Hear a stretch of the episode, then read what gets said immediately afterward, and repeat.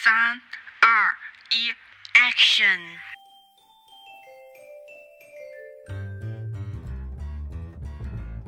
Are you ready, listeners? Yeah, yeah, beautiful lady. I can hear you. Okay, here we go. Hello，大家好，我是静静， Hello，大家好，我是噗噗。 然后欢迎来到我们的第四十六期节目。然后录这期节目的时候，刚好就是我们迎来了呃双十一的第一波嘛。对对对，第一波活应该是第一波活动吧？虽然对对对，因为因为今天是十一月一号，然后到双十一那天又是第二波。因为现在的双十一现在弄得很奇怪啊，对，就是提前预售将近有半个月，呃应该有半个月吧？对嗯，说起来啊，二零二三年就剩下两个月啦，然后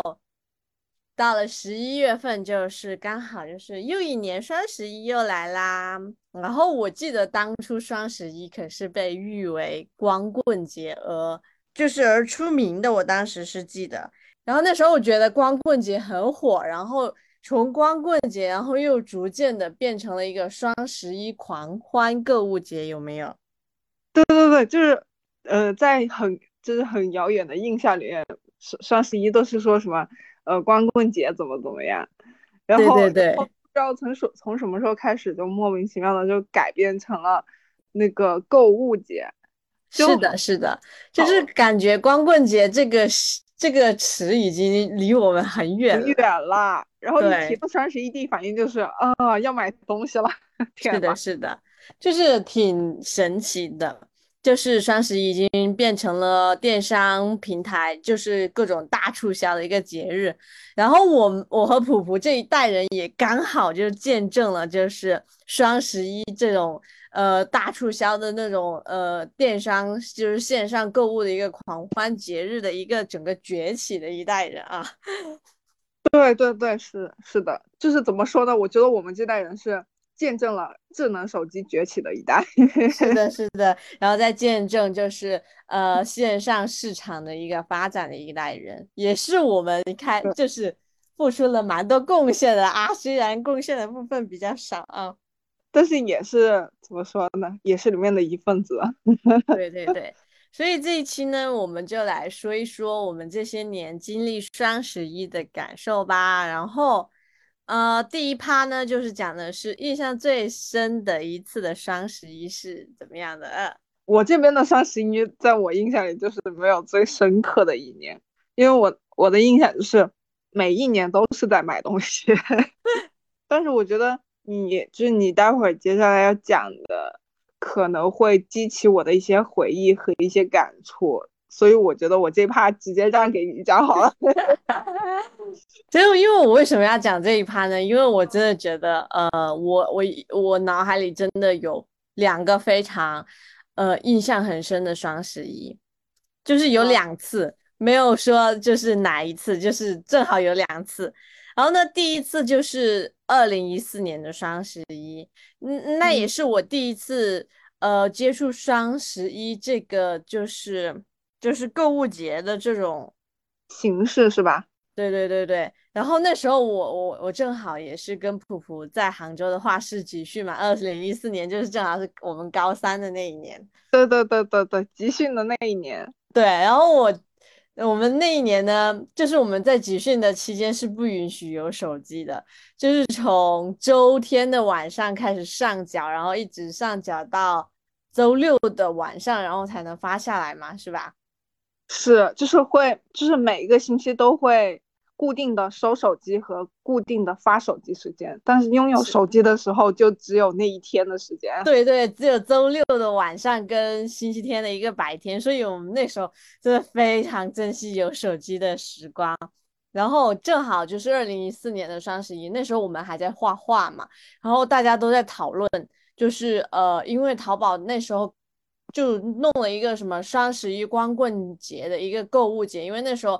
呃双十一的代名词应该是叫光棍节，因为我一三年的时候也叫光棍节，然后一四年的时候也叫光棍节，但是一四年的时候开始呢，就是我我我开始接触的就是呃双十一的一个从光棍节然后变成购物节的一个形式，然后那时候好像呃折扣力度什么都挺大的，因为那时候淘宝呃为了吸引就是我们这些人去购物嘛，嗯，然后就是正好那一天，我们画室的老板于老师，他们 那时候那个晚上就给我们发放了手机，所以说我对于我来说，哇塞，好好啊，就觉得好有，呃，感觉是吧？是的，老师对我们可真真好，还有那种温情的感受，就是 双十一还给我们发手机去购物。对对，你这样说的，我好像也有点印象哎。对呀、因为 那时候是晚上九点钟，然后对对对，嗯，就是放了放了学吧，大概是晚上九点钟下课之后，然后就每个人去领手机，然后就开始刷淘宝，然后就购物。对对对，我记得还是他，他好像是突然决定给我们发手机的。是的，是的，因为我们白天都在那里说，然后觉得晚上还是给我们发手机，就是呃感受一下这种氛围吧，就是双十一购物的一个氛围。然后，然后那个晚上就有手机玩，然后购完又能购物，又可以玩手机。就很爽哎。对啊，哎毕竟这是很好的日子，虽然第二天早上还是把手机上了缴了。但是那一天那一晚上是一个很愉快的晚上。是的，我写稿的时候顺便翻阅了一下，然后我当时是买了什么，因为那 那时候是高三，然后我看一下东西都很便宜，加起来才一两百多块钱啊。因为我看我买了什么，我买了一件加绒的 T 恤，因为杭州哦很冷，然后电热水。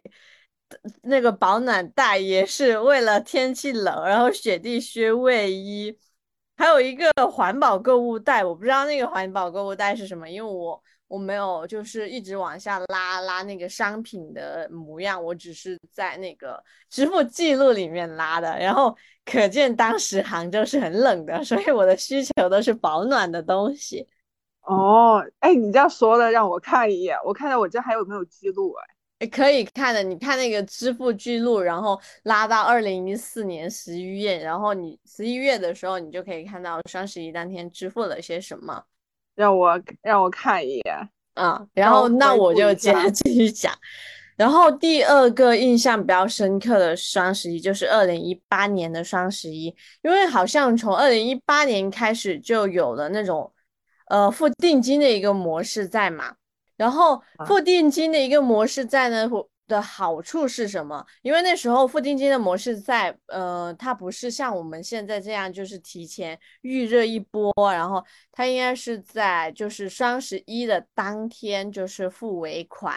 然后 很神奇，就是我双十一当天付完尾款之后，我双十十月二号的早上我就到货了，因为我很深刻，就是十一号凌晨晚上买的东西，为什么第二天早上就能到呢？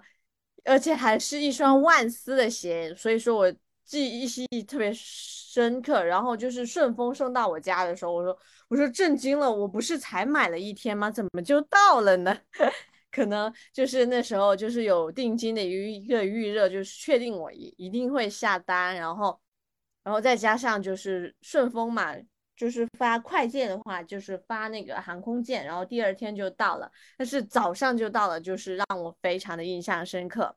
也是从这个时候开始，好像就是付定金的一个形式就一直延续到现在。然后当然了，因为呃，二零一八年的双十一，也就是十二号的早上，因为发生了一件我人生一个很大变故的事情，所以我记得特别清楚。嗯，就是印象最深刻的就是这两个双十一。嗯，你有哦查到你 二零一四年的双十一买了什么吗？我查到了哎，买了什么买？了买了一双买了一双马丁靴，然后还买了那个暖宝宝贴，还买了一个什么加绒的那个牛仔裤，啊，啊，然后还有一个千鸟格的外套，看你买的也挺多呀。竟然还能查到，我的天呐，好是的，古老啊！很神奇。然后我们接下接下来就是第二趴，就是我们来说一下，就是现在的双十一跟以往的双十一是有什么不同的感受呢？我觉得今年双十一最大的变化就是没有那个什么叠猫猫，你还啊记得吗？去年，然后还有前年都有那个什么叠猫猫，一打开页面，然后它就会弹出来，就会弹出来提示什么参加参加什么叠猫猫，一起瓜分几百万。这个我没有玩哎，我一直都没有玩。我一我有玩，因为每次点开它都会有弹这个弹窗嘛，就一起邀邀请那个队友组队一起叠猫猫，提前半个月开始叠嘛，然后叠到双十一当天或者前呃某一天的时候，它就会一起折算成多少多少钱。我每年它弹出来我就点进去了，那个叠猫猫，然后每年都有叠，然后还邀请队友，然后每天都发一遍，每天都发一遍。因为我觉得这个就是很费时间，要做很多任务，而且总是弹出来各种就是淘宝里面的购物广告，我觉得好烦啊。所以我就是好像除了第一年，然后参加了一半，然后我就不想再弄了，因为我觉得很累，做这些任务，我要一个一个去浏览，然后我还要去打败他们，就是我还要去做很多的任务，让我觉得非常的浪费我的时间，所以最后我就放弃了。对对，我我也是差不多，就是组完队之后，可能第一天、第二天可能还会搞一下那个任务嘛，然后后面直接放弃了。是的。而且他他就算扣钱，他也一点都不纯粹的，就是给我们减钱嘛。他一定会说什么，呃，就是你要去浏览什么商品页面啊，多少多少分钟啊，才会算到说，比如说他那个叠猫猫，每次点开那个，比如说某某一个金豆啊或者金币呀、你需要满多少多少金币才能给猫猫升级嘛。是的，他每次浏览完之后，只会加那个金币增加，然后你去升级那个猫猫。所以从从你说的这些东西听起来就觉得让我觉得很复杂，我就直接放弃掉了。而且我觉得我就是我现在说的和我了解的，应该只是那个游戏规则的一小部分，它那个游戏规则还有很大的一个部分。然后我觉得今年双十一还有一个变化就是，就是因为双十一之前李佳琦不是出了爆雷了，对对对对爆雷了嘛？我觉得这这个变化感觉，呃，就会让人觉得有点不爽吧。对，但是其他的，比如说买东西啊那种变化，就是需要购买的东西还是一如既往的买，就没有什么影响。对，就是像这之前之前薇娅爆雷的时候嘛，他跟那个李佳琦跟薇娅可是呃直播间呃呃直播带货的一哥一姐呢。对一一哥一姐是吧？对，但是但是薇娅爆雷就是对我的影响可能就是对我的感受还没有这么大，因为我没有在薇娅直播间买过东西。嗯。李佳琦的直播间我是买过的，而且而且我还挺信任他直播间的，就是因为我觉得，因为他在他直播间买的东西，所有的东西全部都是呃旗舰店发货嘛，就我可以不用担心它是否是正品，我不用去验证，就是我买了它，它就一定是正品，就是会给我省事很多。嗯对，然后我也不用去想，不用去研究，比如说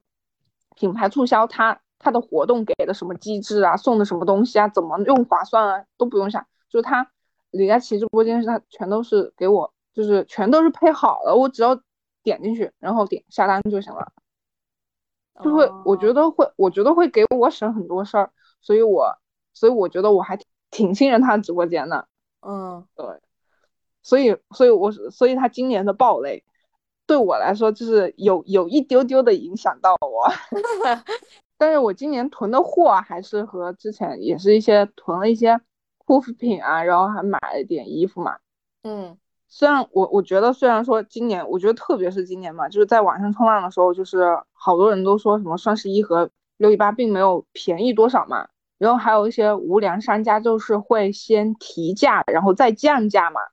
而且降价降的价钱还没有平时的那个价钱低。对，好多人都对对对我这样说。我是有发现这样的现象。对，我去，呃，前几年也有发现这样的现象，但是，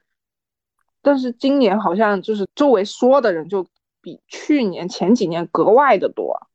是的，但是吧，我觉得护肤品这一块的优惠还是有的，因为我记得今年今年六一八的时候嘛，我不是买了那个呃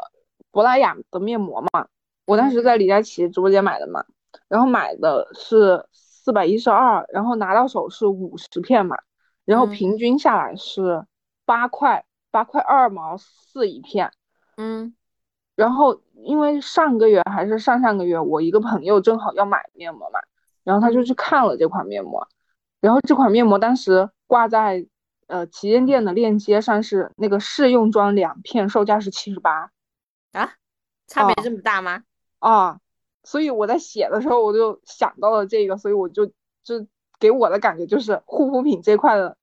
的优惠嘛，还是力优惠力度还是有比平常便宜的，就是这一件事给我的直观感受就是这样的。然后还有就是今年日本排污事件不是出了之后嘛，然后现在就是放弃了日本护肤品这一块嘛，对吧？你也你也放弃了吧？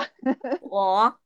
我我我现在目前还在用，但是是在排污之前买的。哦，我我也是，我我目前也是在用，但是也是在之前买的。但是但是排污完之后要要囤的护肤品全都换了，全都换成了，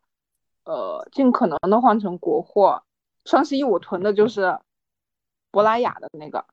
珀珀莱雅我查了，它是它是国货嘛？不知道哎，我还在考虑当中，就是我我我就是那个呃我的那个水嘛，它就是日本产的。然后因为核辐射这件事情发生之后，我还在考虑要用什么替换它。我给你安利，我给你安利。反正双十一精华我囤的是珀莱雅的那个早 C 晚 A，然后水乳的话，水乳的话，我最近就是有被安利一个牌子，就是那个什么林博士，这个国产国产的，那我我先试试好用就给大家安利一下。你这变成他日后变成呃直播带货的那个什么呃电台节目里面的呃直播带货，回到了八九十年代的感觉是吧？只是正好讲到这一趴嘛，就是从收音机里面呃安收到就是带货的一种感受。笑死我。对我反正好用就安利给 给你，安利给你吧。可以的，可以的。因为珀莱珀莱雅好像是我是被我朋友安利的，他他说他用过，他觉得还挺好的，然后我就我就想说这次双十一就囤一个呗。然后哦，国产的还有一个还有一个牌子，那个至本，那个至本，他他他家不咋打广告，但是他家的他家的我还挺他喜欢家的那个玫瑰精华很好用，然后呃，我妈妈一直在用这个，然后但哦是他们家的水乳我觉得一般。我是用的他家的洗面奶和卸妆膏，对，就都挺温和的，嗯，他的洗面奶我也有在用。啊，就都挺温和的，然后味道也好闻。嗯，是的。嗯，是的，好了，我这一趴的分享 就是这样。就是这样啦。哦，其实我觉得如今的双十一跟以往的双十一变化是什么呢？我觉得首先第一点就是 很多套路吧，就是像嗯之前就是你说的那个叠猫猫啊，或者是什么什么，然后现在也有一个任务就是做什么任务瓜分什么什么，就是瓜分多少钱，多多少红包，啊，然后就是就我刚才说的那个弹出对对对，就我觉得前就是刚开始的时候会去做一下，但是觉得太累了，就是刚刚有表达的，做这种任务就浪费时间、浪费精力，然后所以我一整个直接放弃，就是只买自己想要买的东西，就是想要什么直接下单就好了。那些任务里面，然后我之前第，因为我记得有一年我是尝试去做了。然后分下来的红包其实并不是在我自己很理想的一个状态，所以后面我就直接放弃掉了。我还不如我为了那一点点钱，我每天 那么辛苦，那么累。对，很亏耶。对。然后我觉得今年的双十一的话，东西没有很便宜。为什么这样说呢？因为就像我一直有在买一个狗粮嘛，我在想，因为我我一直在等等着这一天，然后就想着双十一肯定要更便宜一点嘛。然后我点进去了解了一下，然后我发现他他他他告诉我的金额，就是他他在页面的金额，我甚至去呃嗯，就是去旺旺，就是去沟通嘛。就嗯问为什么这个活动金额就是这样，他说是的，然后就是让我整个震惊住了，这个金额还不如平时他这个平台，他有有时候会每一个月吧，就是或者是偶尔，就是我觉得就是淘宝这个平台会隔偶尔搞那么一段时间，就是搞一个活动嘛。嗯，它上面的那个金额甚至没有我那个平时搞活动的金额那么便宜，就是让我很震惊。然后他只是告诉我，嗯，送的礼品会比较多，但是作为一个狗粮来说，其他的一些什么呃呃玩具啊，或者是一些小礼品，其实并没有吸引到我，我我我反而要的是你更低的一个价格嘛。所以说，我觉得就是没有了那种以往对双十一的那种期待，因为我记得我以前双十一买的东西真的很便宜，像我一个北极狐的包包，我才买了两百多块钱，因为它毕竟可是要三四百块钱的一个东西。嗯，我觉得你这段时间别买狗粮吧，就是对狗粮和狗零食都尽量别买吧。你这为什么最最最近不是出了那个事儿吗？就是呃那个新闻你看了吗？就是说什么女童被狗咬伤的那个事件。可是这关买狗粮什么事儿啊？对，然后有一些吃瓜群众就就觉得就觉得呃不能这样养狗，然后就会大量的投就往狗粮和猫粮里面投毒。哦哦，但是我买的这个狗粮，他们家是卖的比较贵的狗粮，然后发的件也是顺丰件，他会用一个纸箱子包装的，所以说这个是稍微比较好的。就是我想说，就是这个双十一是我家狗的双十一，不是我的双十一。它它会穿透那个纸纸箱和袋子，然后往里面注射投毒。呃，大概率没有这么惨吧，但是我们家狗的狗粮已经快要吃完了，所以就是一直等着双十一，就是想要为了这个活动，然后就一直没有买，然后都快吃完了，没有办法。哦，反正反正你收到货的时候你检查一遍吧，对，就是把那个包装检查一遍。是的，如果听众朋友们家里面就是有小宠物的话，一嗯，就是也有买什么狗零食的话，大家也可以注意一下。对对对，然后还有就是，嗯，我觉得今年的双十一活就是活动力度没有这么大，我可能也是因为几年的疫情，然后今年刚开放，然后我觉得大家的经济都不好，所以说今年大家也不会像以往一样，就是那样大量的去购物呀，然后就是整个电商平台的人也要为了生存，所以也不会把整个折扣做得很低。毕竟如果你折扣做得很低，首先你要量大才会赚钱嘛，所以说他们就是会把整整个就是折扣下降的话，呃，量没有那么大，还是可以赚钱嘛。当然这是一个一个赚钱的一个对比的一个关系，所以说今年活动力度没有那么大，也是可以理解一下。作为一个经济观，这这种观来去看待这件事情的话，呃还有一点就是，我觉得就是年纪上来了，然后就感觉，就是如果活动力度没有那么大的话，就是那些东西也不是特别的想要，所以说，嗯，整个双十一就没有了以往的那种呃购物力度在，然后就是可以刚才听到我的讲述，我主要的购物来源就是我家的宠物啊。就是它的狗粮、它的沐浴露，我甚至还在想要不要给它买衣服，但是我又觉得太早了，我想等一等下一波双十二这样子，因为广东现在还在穿短袖。这就是如今的双十一跟以往的双十一的区别，就是我觉得，呃，活动力度没有就是以往大，然后吸引力也没有以往大，嗯。嗯，就是希望明年就是大家的经济就是开始恢复起来，然后也有了呃以往的那种呃嗯、呃、购物能力、消费能力，还有嗯那样子的一个经济的一个比较好的一个情况在吧？嗯，你没发现每每年都是说今年是经济最差的一年，自从哪里？我记得有一年双十一可猛了，啊、嗯还搞了什么多少亿多少亿，然后还上了微博的热搜，就说今年的呃双十一销售额是吧？对对对，那一年的经济你想想看，特别的嗯厉害。那是那是疫情之前，是的，是的，疫情疫情之后就就是每每一年都是经济最差的一年啊。是啊，希望明年就好起来吧，这样你好我好大家好。是的，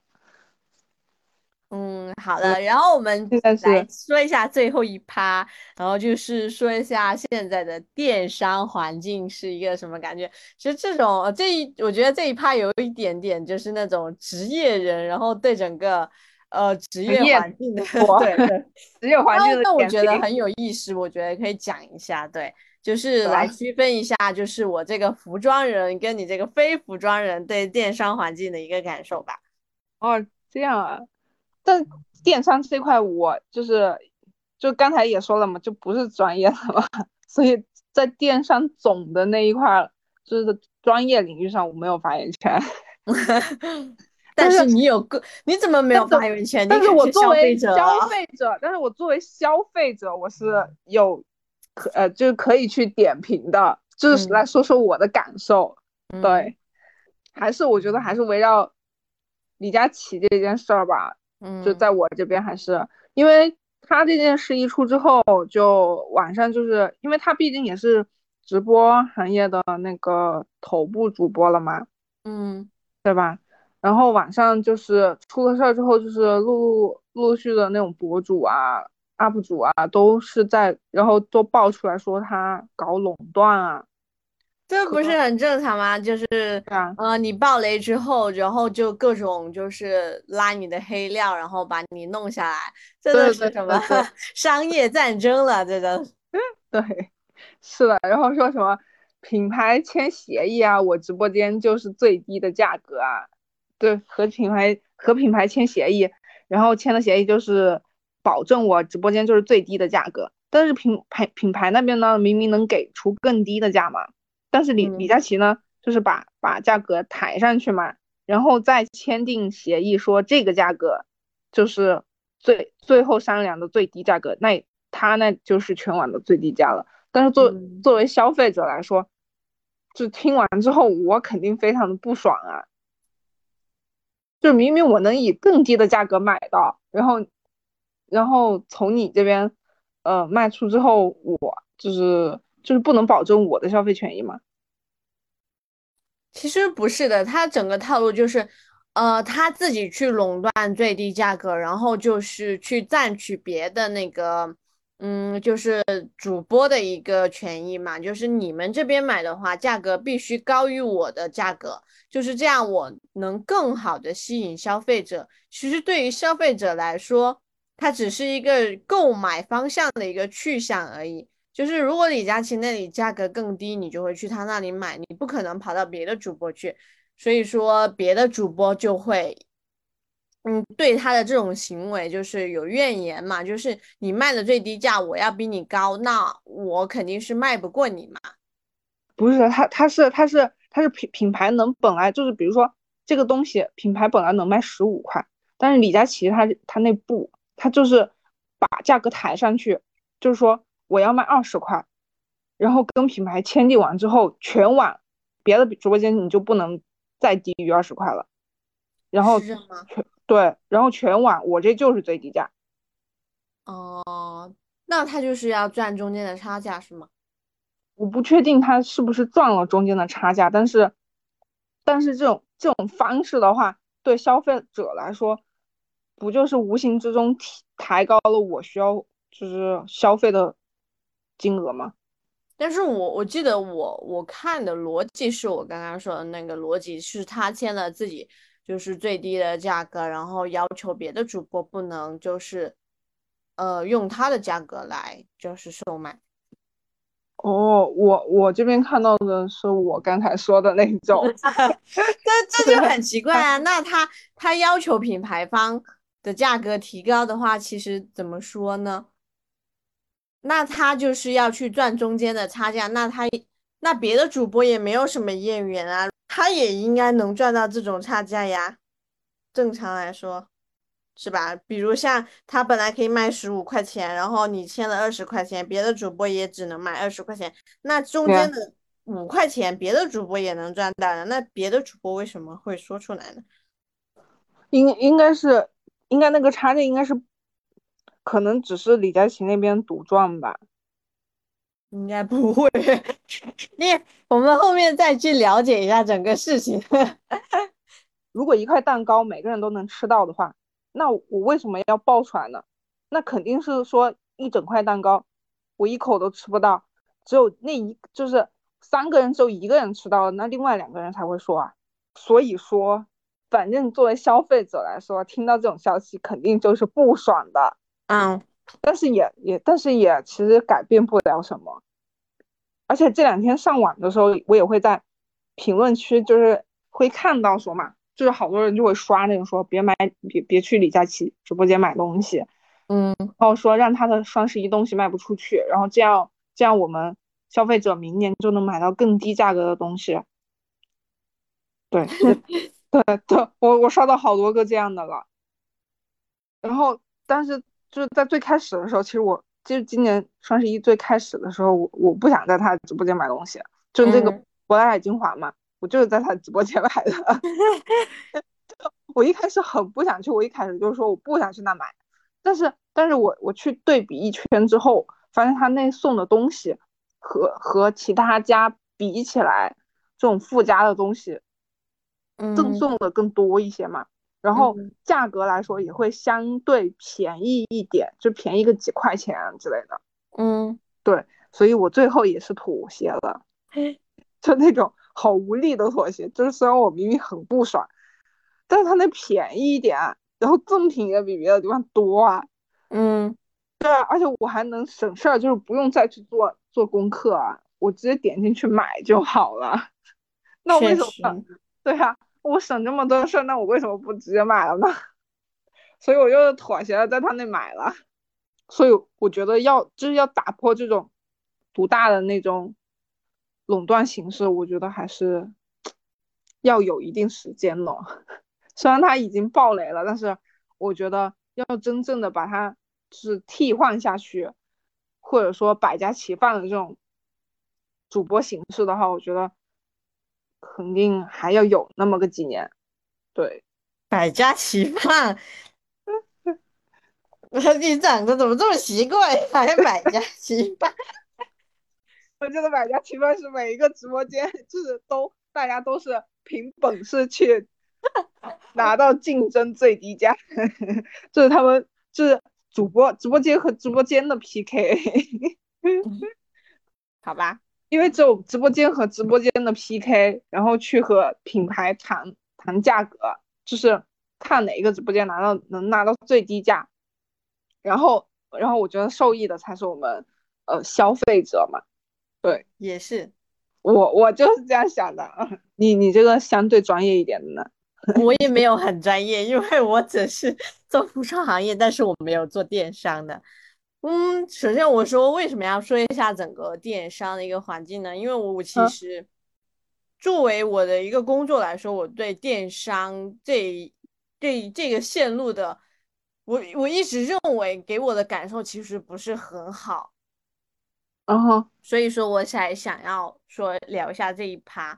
首先就是直播环境吧，就是现在很多直播带货嘛，就是。呃，你呃，我本人是不爱看直播带货的，因为我是偏那种呃东西嘛，我自己挑了，我去试了，我才知道感受。你告诉我多好没有用，因为要我本人试用了之后，我我才有那种感受。所以说我是呃不看直播带货，就是我是会从就是我筛选过的一些东西里面，就是。呃，比如就是我去搜索一个东西，它可能会弹出来，当然，当然这也有可能就是这家店铺买了直通车呀，然后就是会跳到我这里，但是我还是大多数会看评论，也有可能评论是刷的，但无论如何，就是从中挑一个自己就是看得过眼的感觉还不错的，然后买回来去试。那如果我觉得可以，那我后面就会继续的去在这家店铺上购买。如果我觉得不可以，那我就不会形成一个回头客嘛。嗯，对。然后从直播带货，然后就是刚刚说的李佳琦，然后这种就是在直播里面比较算投行的，然后再到那种抖音直播呀，像小杨哥的，或者是那个黄绿灯的红那种的直播，然后，然后一再到那种，嗯，呃，就是比如抖音里面很火，就是他生病了，然后就是希望靠直播带货，然后就是赚点钱的这种。其实我这些都笼统的，就是。被短视频平台就是有推到过，然后我都会就是看了看了一眼，就是这种直播平台真的是各种各样的都有。当然，我觉得最为严重的就是那种呃什么三二一上链接，然后九块九啊什么什么这种，就是让人很震惊。对 对对，不不不，对，就是整个直播的环境就是很乱七八糟的，就是呃好的也有，不好的也有，然后。然后这就导致了，就是各种就是，就是好的直播平台还好吧。那如果不好的直播平台，其实我觉得就是浪费了很多人力物力的一些资源，然后甚至是一些浪费。比如九块九的东西，其实很多人不会再去退了。那如果你去退呢，其实就是如果质量不好的话，你再去退，就是期间就是。浪费了很多一些社会资源。首先，你想要一个打包盒子，然后再到一个运费，然后再回差，然后这些东西其实你已经卖出来了，它就应该差不多生产了那么多。像抖音的话，它是支持就是呃退货的嘛，它就像马上有那么多人买了，然后它那么多的发出去了，它在一个规定的时间范围内你是必须发出去的，然后退回去，然后这种。这种我觉得无论如何都是产生了一种损耗在吧，嗯。嗯，但有没有可能九块九的那个九块九上车的那一种消不。人群不在我们 也有可能就像推给了我们，对对对，也有可能哈，但是我就是你可以看一些数据，其实退货率还是比较多的，因为很多。呃，平台它其实是有在刷那个刷单嘛，然后就会有退货率。哦，当然啦，也有存在就是曾经的一个话题，就是两百块钱的电视谁在用的这个话题嘛，也确实是有一些人需要这些的。然后其实就是关于服装这个行业，因为我本身就做服装的，根据我自己的工作环境，不太喜欢就是。嗯，电商式的一个东西呢，首先很多东西它是一个货不对版的，他采购了一件样衣回来，然后他就去上链接，然后他是就是多少天之内，就是承诺给你发货，就是多少天，就是先售卖嘛，然后他再去购买就是面料，这一点呢我就很烦，为什么呢？就是电商的这种面料他要的很急，你知道吧？对，就是要现货，然后要，当然也有就是专门做这样子的面料商，就是备了大量的货，然后再去推给就是直播带货的人，然后他们带到了，然后当然这个面料商的话，他就可以做到就是很好的马上都要给你。但是如果是一些嗯不太就是没有做好准备的一些品牌来说，我觉得是非常。非常的慌张的，首先你就是店铺里面的东西卖出去了，然后你就要立马买就是面料，然后就是催得很急，整个过程很急，就是导致就是整个人力物力都是一个压缩的一个状态，然后就是工厂的工人加班，然后就是各种其实很不舒服。哦，对对对，然后还有就是呃线上市场嘛，整个主打的就是便宜啊。就是线上跟线下其实有一些品牌来说是有区别的，就是，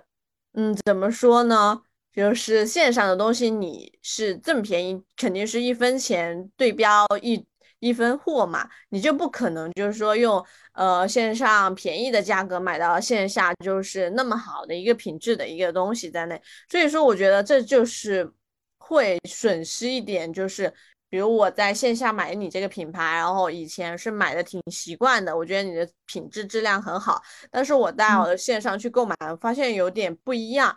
但是呢，我又没有时间，就是现在的人生活比较快节奏，我又没有时间跑去线下再买东西。然后你这家东西在线上卖的东西不一样，然后就导致我对你这个品牌就是损失掉了这个客户。所以说，我觉得作为一个品牌来说，就是这种东西质量来说是首选。当然，我说的对标客人肯定是比较是那种嗯购买力度比较强的。当然，也有那种就是刚刚说的又要便宜，然后又货又要快，然后。嗯，这种也有对标的人群，我觉得这种对标人群稍微会比较多一点，然后要求的品质也不用那么高，但是呢，确实做起来挺累的啊。这就加班加点了。呃，毕竟你是一千多件两几那么多件，然后就是在七天内，然后要发货，确实，但是呃，这也造就了就就是加工厂。的一个环境，当然加工厂是按计件的，可能工人就是觉得货越多越开心，但是就是形成了一个，嗯，就是中国的一个行业的一个什么缩影，就是这一代人就是他们用他们的劳动力，就是廉价的 劳动力，就形成了一个呃 加工世界，然后外发呀这种。然后还会发现，就是有一些品牌就是会会做线上和线下款式，就是线上的款式是这样，是的，下的款式又是那样的。那如果按你这样的说法的话，其实线下的款式就是线下的款式质量会更好。对，是的，这是必然的。如果你看到就是线上款跟线下款，然后且价格差异很大的话，你就是就是你就会了解到这个品牌其实。嗯，线上跟线下是有区别的，因为一分钱一分货嘛。还有就是，因为现在线上的一个电商环境，我我觉得是很饱和的。但是无论怎么饱和，我觉得作为像购买东西来说，还是嗯线上这个环境去做这种生意会比较好，就是未来。在未来，无论你行业多饱和，总有人要退出，总有人要进来。就像在线下开店铺一样，你这家店铺倒闭了，就会有一个新的店铺进来。因为现在线下就是像路边的那些，嗯，服装店啊，或者是卖商品的，其实他们已经不是很赚钱了，甚至会有听到说国家就是限制整个直播的一个，嗯，行业的一个直播的时长啊，或者是什么，就是为了。大家来支持，就是线下的实体经济，对 对，会比较难。但无论如何，我可能我觉得以后可能会有 VR 眼镜在的话，我们就甚至可能就是身临其境的在线上就是试衣服呀。然后，嗯，对对对，我觉得未来是这样子的，会越来越精彩。就是可能实体店铺的。还是后面还是发展的会比较，嗯，缓慢一点。就是从双十一，其实我们见证了整个 实体经济的一个没落，然后再到线，呃，线上线上市场的一个崛起吧。然后，比如只是从一个，嗯，就是一个浏览页面的一个，呃。一个线上的一个商品，然后再到有视频的一个商品，再到一个直播带货的一个，嗯，线上市场，就是一直一直在不断的更新。我觉得 下一步确实是一个 VR，就是线上，就是带你就是身临其境的换衣服的一个感觉。对，做做 VR 从业者告诉你啊，下一步可能是，好，这这下一步就得是你了，下一趴就得是你了。就是带领我们如何在 VR 里面就是换衣服，但是要看哪种形式吧。就是如果你说很沉浸式的说你要在里面换衣服或者怎么样的话，我觉得还是有一些难度的。对，还有些技术突破的，有点 PS 的效果，P 在自己身上就可以了。那有点太假了吧？是的，无论如何，我们就见证下一步吗？毕竟我们还年轻，确实可以见证。就是就像我们从按键机，然后到到触屏机的一个时代吧，可能下一个时时代就是很快就会来临了吧。毕竟中国还是嗯那么的厉害，对对，反正挺快，永不停止。那个什么华荣耀的那个什么。遥遥领先哦，毕竟中国在遥遥领先。对，好了，好啦，我们这一期的节目就到这里啦。不知道我们的听众朋友们，就是有没有像我们这样，就是见证了整个呃双十一的一个环境的一个呃变变化化呢？如果有的话，可以在评论上方就是说一下你们最深刻的一些呃线上购物的一些体验啊。对，就是你经历过哪些让你印象深刻的双嗯、那种什么购物节日的体验，或者很奇葩的经历啊，或者很开心的经历都行。是的。好啦，我们这一期节目就到这里啦。我是静静，我是噗噗，拜再拜。见。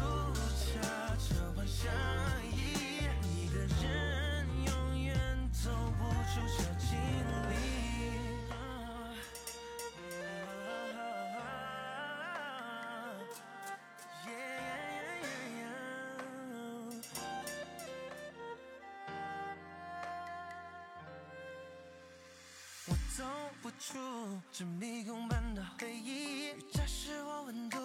你说今后然后关于你都别提。是我如今依然漫不小心翼翼，你要我把你忘记，没你说的那么容易。我们两约好永远都会在这儿，相信你答应的不会离开。现在是我喝着可乐说我在等，我等你来最简单的春天来。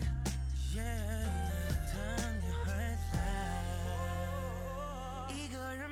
在这小径